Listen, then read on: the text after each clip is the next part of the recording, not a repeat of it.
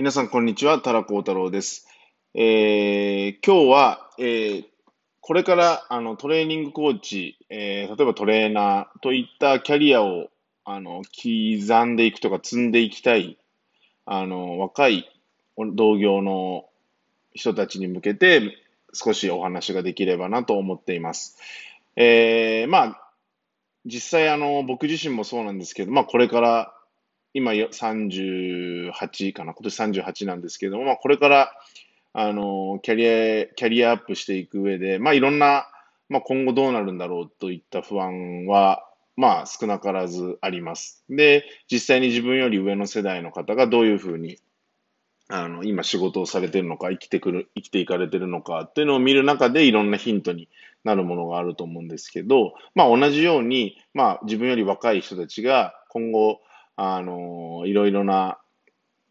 経験を積んでいきながら経歴をキャリアアップしていくいく中でどういったところに注意していけばいいのかなといったところも少しお話ができればなと思います。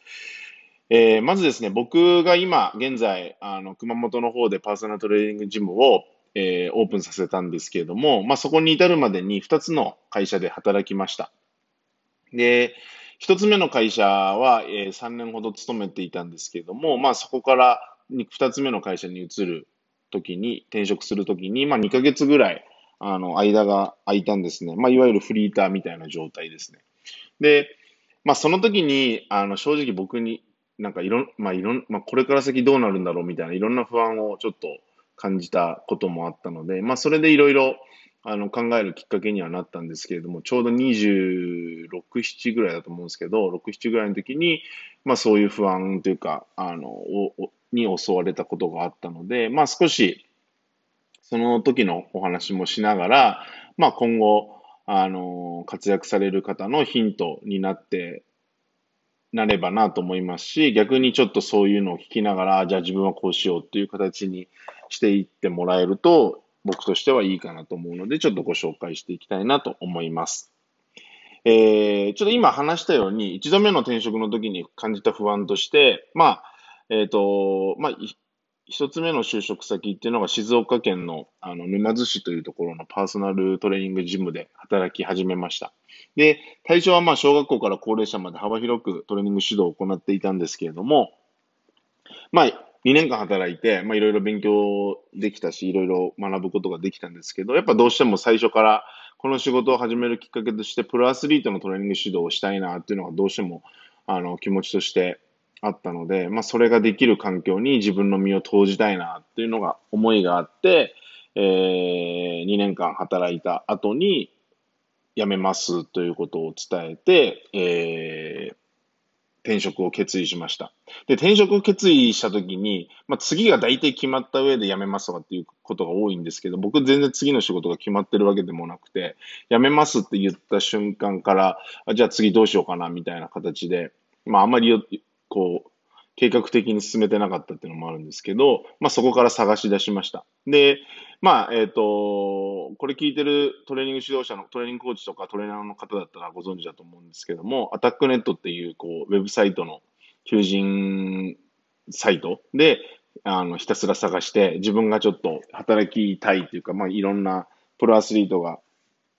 あの、サポートできるっていうようなところを探し出して、まあ、そこに対して履歴書を送ってっていう感じでコンタクトをしていました。で、不思議なことに、あの、よく、なんだろう、ある、プロチームに自分の履歴書を送って、あの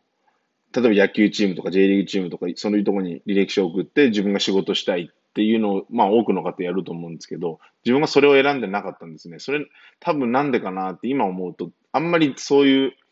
実際のプロスポーツの現場で働くってことに自信がその当時なかったのかなっていうのはちょっと思っています。で、えちょ話を戻すと、その求人、1回目の転職の時に、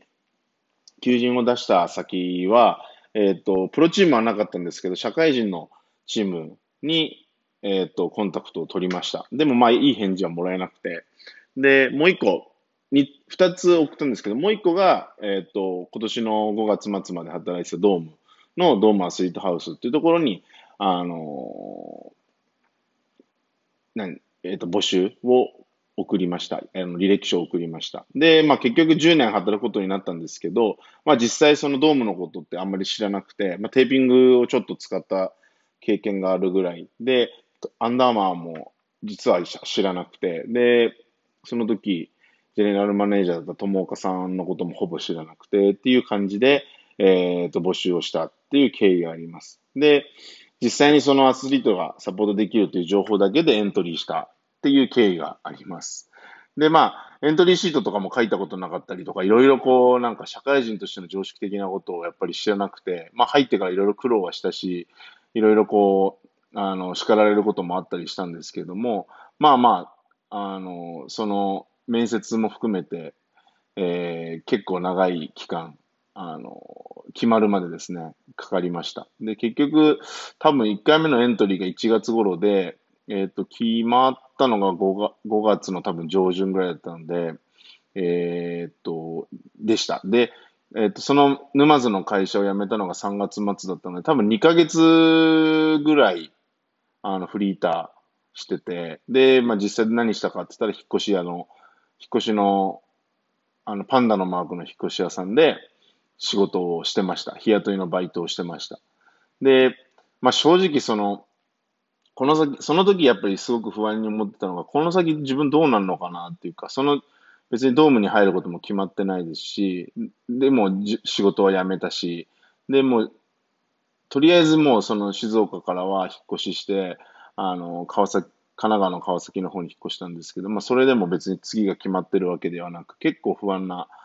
あのー、日々を過ごしたのをちょっと記憶しています。で、まあ、金銭的な不安ももちろんあったと思いますし、で、まあ、親に無理言って勉強させてもらって、あの、自分の意思で前の仕事辞めて、で、まあ、プロアスリートやりたいって言ったはいいものの、まあ、実際これで目標達成できんのっていうような、こう、なんだろう、将来に対する漠然とした不安をすごく抱えていたと。で、結果としてなんか、変な感情になってって、あの、大丈夫なのかなって、こう、どうしようもないことにすごく悩んだりとかっていうのをちょっと経験した記憶があります。で、今になって思うと、これ何が原因だったのかなと思うと、知らないってことがやっぱり大きな原因だと思います。その不安が何によるものなのかっていうのを、その時は理解できてなくて、で、な、どうしたらいいんだろうみたいなのをちょっと考えてなかったってことが一つ。で、もう一個は、自分でそのプロアスリートのサポートをしたいって言って、前の仕事を辞めて、あの、転職したにもかかわらず、まあ正直多分その決意が固まってなかったとかいうか、覚悟が決まっていなかったために、なんか結局そういうわかわけわかんない不安にあの苛まれちゃったっていう形になるのかなっていうふうに今では思っています。で、まあ、えっ、ー、と、まあ、運よくその後、5月末で入社することになるんですけど、まあ、結局10年間、さっき言ったように10年間働いて、で、あのー、今年の5月まで働きました。で、結局今度サラリ,、まあ、サラリーマントレーナーみたいな形で、まあ、会社に所属して、トレーナー活動、トレーニングコーチ活動やってたんですけど、もう、えっ、ー、と、今年の5月に退職してしてからは、トレーニング、もいわゆる自分、独立して自分で個人事業として、えっ、と、仕事として成り立たせていくということをちょっと、あの、始めることになりました。で、えっ、と、退職してこう、今改めて感じたこと、まあその5月末から6月とかですね、感じたことは、仕事があるっていうことが、いかにこう精神的な安定感をもたらしていたかということになります。で、これ、えっ、ー、と、会社勤めというか、いわゆるどっかに所属してると多分そういうことって多いんですけど、基本的にこう毎日何かしらの仕事があって役割があって、まあそれがいわゆるそういう仕事、あの、組織に所属するっていう意味だと思うんですけど、こう与えられた役割を毎日行って淡々とやって、で、新しいことを始めていこう、新しい事業を起こしていこう、みたいなことがまあ基本的にあるものですね。で、なんですけど、今独立して思うのは、仕事は別にこう自分が作らない限りはないっていう状況。これがやっぱすごく、あ、会社勤めと独立した時の違い、大きな違いだなっていうのをすごく、あの、思いました。で、これって結構その今結構独立っていうか個人でやってる人たち、フリーランスでっていう言葉がもうトレーナー業界だけ、トレーニングコーチ、トレーナー業界だけではなく、世間一般的にフリーランスで働いている人たちが多くなってきている中では、あの、まあ、仕事を自分で作るっていうマインドはやっぱすごく必要ですよっていうのはもう言われ続けてると思うんですけど、まあ僕らの親世代も基本的には組織に所属して仕事があってっていうものになるので、まあその仕事が目の前にあるっていうのが当たり前の生活になってしまっていると。で、それを、仕事をしながらそれを評価されて収入を得ていくっていう感覚がまあ普通なんだと思うんですね。で、なんだけどさっきも言ったように、独立して改めて思ったのは、やっぱりその仕事がないっていうか、仕事を自分で作らないといけないっていうところがすごく感じたことで、で、その仕事を作っていく中で自分が思っているスピード通りに進まなかったりとか、まあいろんな人たちにお願いしたりする中で、あこれ全然うまく進まないなとか、あなんでこう自分が思い通りいかないんだろうっていう状況にこうストレスを感じてしまったりとか、なんかそこがなんだろうな、すぐに自分が仕事を作ってやりたいのにできないとか、仕事をこう、進めていきたい、やりたいってものになんか思うようにいかないとかっていうので、なんか、こう、なんだろう、自分の時間軸と、時間軸とその周りとの時間軸のズレみたいなのに少しなんか、こう息苦しさというか、こう苦しい時間を感じました。で、これなんだろうなって、まあ、こその前の経験をもとにこれ何なんだろうなっていうのをちょっと自分で考えていくと、やっぱり仕事があるっていう安心感が、安心感の、がないっていうか、それが多分大きな問題だと思うんですね。仕事を自分で作らなきゃいけない。なのに仕事を作るスピードが自分が思うようにいかないっていうので、こうなんかジレンマというか、そういうものになっていってしまったんだろうなっていうのは、ちょっと思いました。で、この仕事があるっていう安心感に関する考え方っていうのを変えないと自分自身が今後独立して仕事を作っていくって時にはうまくいかないなっていうのをその時に、まあ、自分なりに反省をして、えー、ちょっと切り替えることができたっていうのが一つ大きなポイントになりました。で、この仕事がないってことで、じゃあ仕事を作らないといけないっていう認識に変わることができたんですけど、その仕事を作るっていうものが、今度、あの、ものすごく大事になるっていうのを気づくことができたんですけど、まあこれって実際起業っていう言葉がもう、業を起こす、あの、業を起こすっていうことに書くように、何かを始めないと仕事が起きないわけなんですよね。だからそこの、あの、そこの認識がちょっと甘かったなって、その5月、6月ぐらいの時の自分としては、そこの辺の認識をきちんと覚悟も含めてできてなかったのはものすごくあの、甘い認識だったなと今思うと感じています。自分で仕事を作り出すにはそれなりに時間もかかるし、で、その時間かけて作ったものをすぐ売らないと、売れないと意味がないし、そこを売れるってことは、つまり求められていることなので、求められているものが何な何なのかっていうのをちゃんと明確にしていかないと売れないわけですよね。売れ残っちゃえば、あの収入が入ってこないので、まあ、それは難しい状況になっていくっていう形になるので、まあ、その辺をきちんとこう整理整頓するまで少しちょっと時間がかかったなって思います。で、もう一個もそこで得た教訓としては、とにかく、まあ、このポッドキャストもそうですけど、まあ、めちゃめちゃ荒いです。もう、ただ一発撮りで話したいこと話してるだけなんですけど、まあ、なんかこう、いい形で出そうと思うと、やっぱ時間がものすごくかかってしまうので、荒くてもいいからとにかく出し続けようっていうのをのマインドにちょっと変わったのがちょっと大きな起点、あの、ポイントで、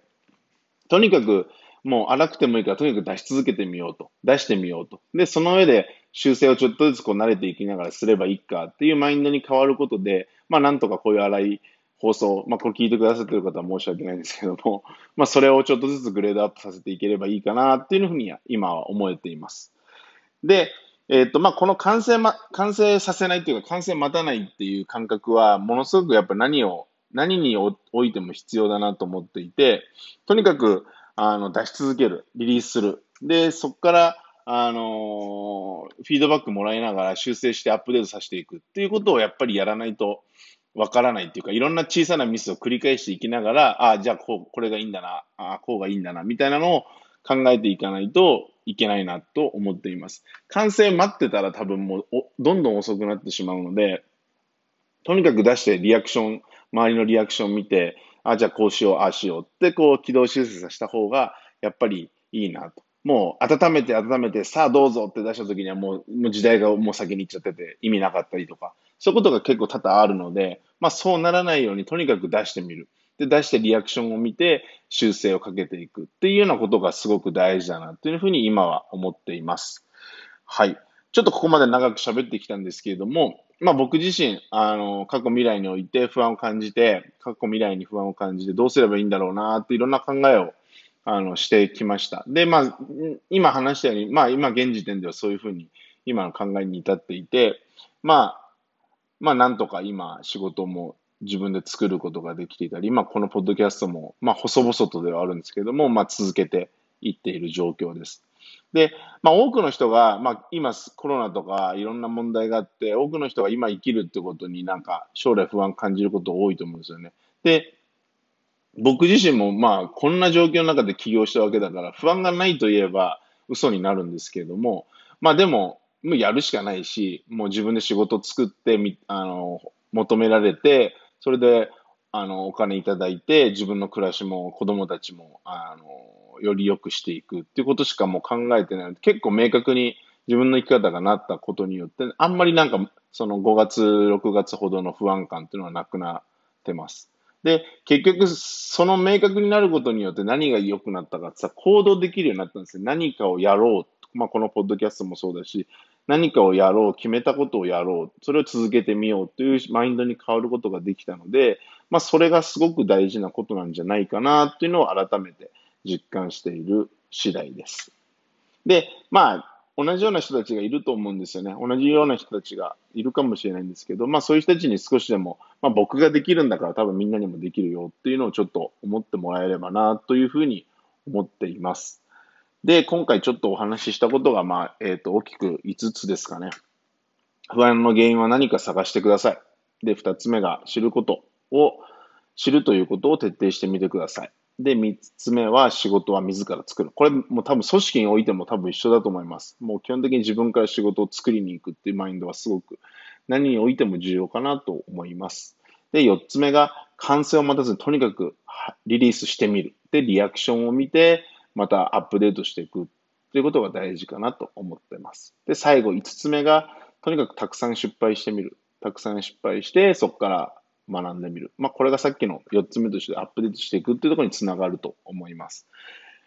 もう一度繰り返すと、えー、大事だな、みんなのヒントになればなと思う5つのことが不安の原因を何か探してください。で、2つ目が知るということを徹底してください。で、3つ目が仕事を自ら作ってください。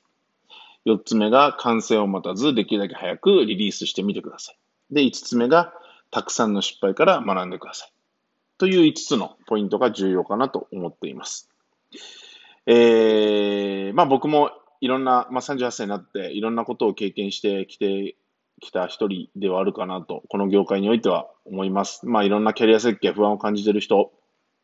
多々いると思いますし、若い人たちはこの先どうなるんだろうって思うと思うので、まあできるだけ僕は今自分の生き方としてそういったものを自分が作りながら、後に続く人たちが、あ、こういう生き方もあるんだなと思ってもらえるように頑張ってもらえればなっていうのも一つあの考えていることではあります。とにかく、あのまあ、そこで重要なのは仕事を作って稼ぐ、で、生計を立てるっていうことをも必要なことではあると思いますし、そのお金に関するリテラシーを上げるっていうのもすごく大事なことだと思っています。なので、まあ、ちょっと僕の発信でそういったことも少し触りながら今後やっていきたいなと思うので、えっ、ー、と、まずぜひ、あの、参考にしてもらいながら、まあ、僕の失敗を、